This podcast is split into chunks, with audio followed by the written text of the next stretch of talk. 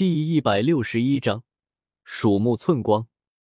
我们一路迅速向安远城飞去，虽然有我拖累速度，但灵影毕竟是九星斗皇巅峰，即便背着我飞行，速度也不比小医仙这位新晋斗皇慢多少。山川大地，还有一座座城池，在我们身下倒掠而过。当太阳开始沉入地底时，安远城出现在我们眼中。此去天土城，不过一个白天的时间，安远城没有任何变化。我们一行入城，小医仙脸上依旧蒙有白纱。他一路行去，看着满城身披甲胄、手持兵刃的蛇人氏族，不知道心中会想些什么。我也没心思去想这些，只是担忧战事，想着去找月妹要一支蛇人大军，调往加马出云战场助战。凭我的身份，自然一路畅通无阻，顺利来到原本的将军府内。只是我微微蹙额，左右看了看那些拱卫将军府的蛇人女王卫队，总觉得他们有些不对，就像是在监视我。小医仙倒没有察觉，大概以为本就如此。灵影却眯起眼睛，张望四周，沉声说道。看来这安远城不像表明上那样平静，在我们离开后，这里恐怕发生过什么事情。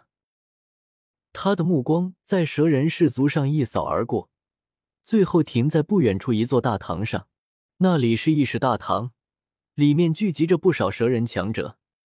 纳兰叶，现在还不知道这里发生了什么事情，但再往前走，一旦与蛇人族闹崩，我们或许很难离开。千万不要小觑蛇人族。我被灵影吓得一愣，左右看了看，心中也不由升起狐疑，但很快又平息下去。彩铃还在我手中，蛇人族能有什么异动？如今加玛帝国刚吃了败战，急需蛇人族的援军扳回局面，我又怎么可能离开？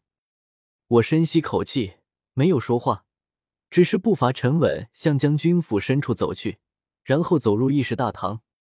进去后只是一眼，我就挑了挑眉，意识到不对，因为这大堂内竟然还有一个人族，我不认识的人族。此人来自哪方势力？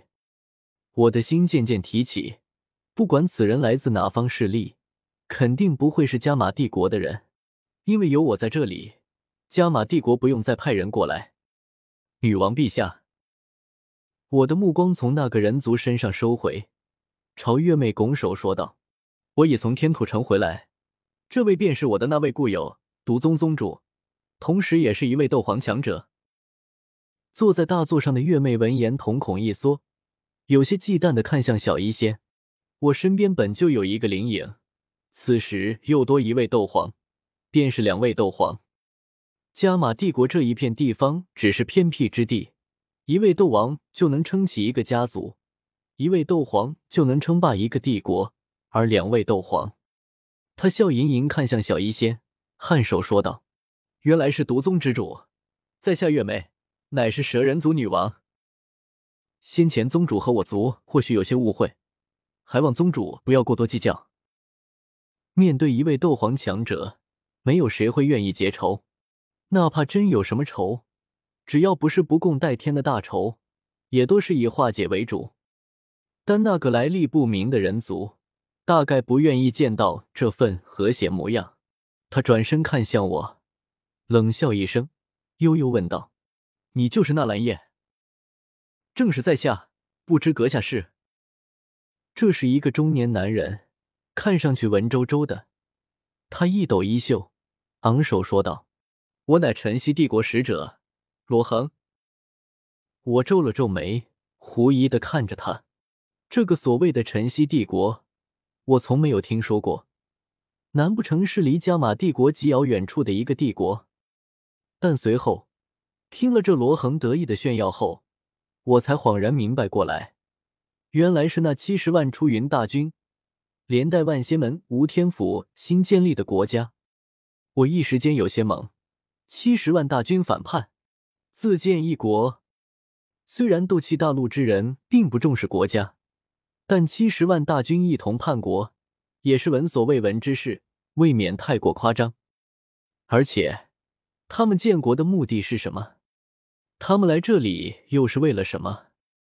这一切再次让我的心提起变数，又是变数。我发现这一切又在偏离我的计划。我咬了咬牙，面色难看起来。计划并非越严密越好，所谓的环环相扣，也就意味着一旦出现意外，后面的计划将完全作废。所以我的计划极为简单，就是暗中与蛇人族结盟。然后加玛帝国负责拖住出云帝国主力，蛇人族攻陷出云城，斩杀出云帝国一众高，再反过来让出云主力军心崩溃，最后两方瓜分出云帝国的疆土。如此简单的计划，竟然还是意外频发。我下意识看了眼小医仙，好像一切意外都是从他这里开始的。可这个意外，我总算还有预想到。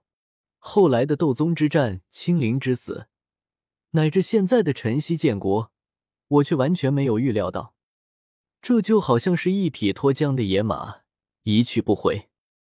女王陛下，这时罗恒又开口了，他拱手说道：“我国愿与贵族结盟，贵族进取出云之地，我国的加马之地。你我两方以出云加马原本的边境为界，互不侵犯，永结友好。”岂不美哉？我心中狠狠一跳，这所谓的晨曦帝国，竟然打的是这个主意。细细一想，这个计划完全可行，因为和加玛帝国结盟，蛇人族必须与晨曦帝国作战，最后还只能与加玛帝国平分出云之地。而若是与晨曦帝国结盟，只需对付残弱的出云帝国，却能得到完整的出云之地。前者付出多，获利小；后者付出少，获利多。该如何选择？好似不难选择。一下子，我心中也有些没底了。别看我好像把彩铃和月妹忽悠的很好，实则只是因为我给蛇人族带来了利益。如今，却有人给他们带来更大的利益，而我却在阻碍他们的利益。月妹还会倾向我吗？我深吸口气。平复下忐忑的内心，目光平静的看向月妹。她一身紫服，头戴王冠，是极为标准的美杜莎女王的打扮，而那双闪烁着淡紫色光芒的眼睛也正朝我看来。我知道，现在的我不能露出半点示弱，必须在眼神和语气上把他压下去，因为我是异界剑帝。月妹，你是想像一只老鼠般？只看到眼前的利益吗？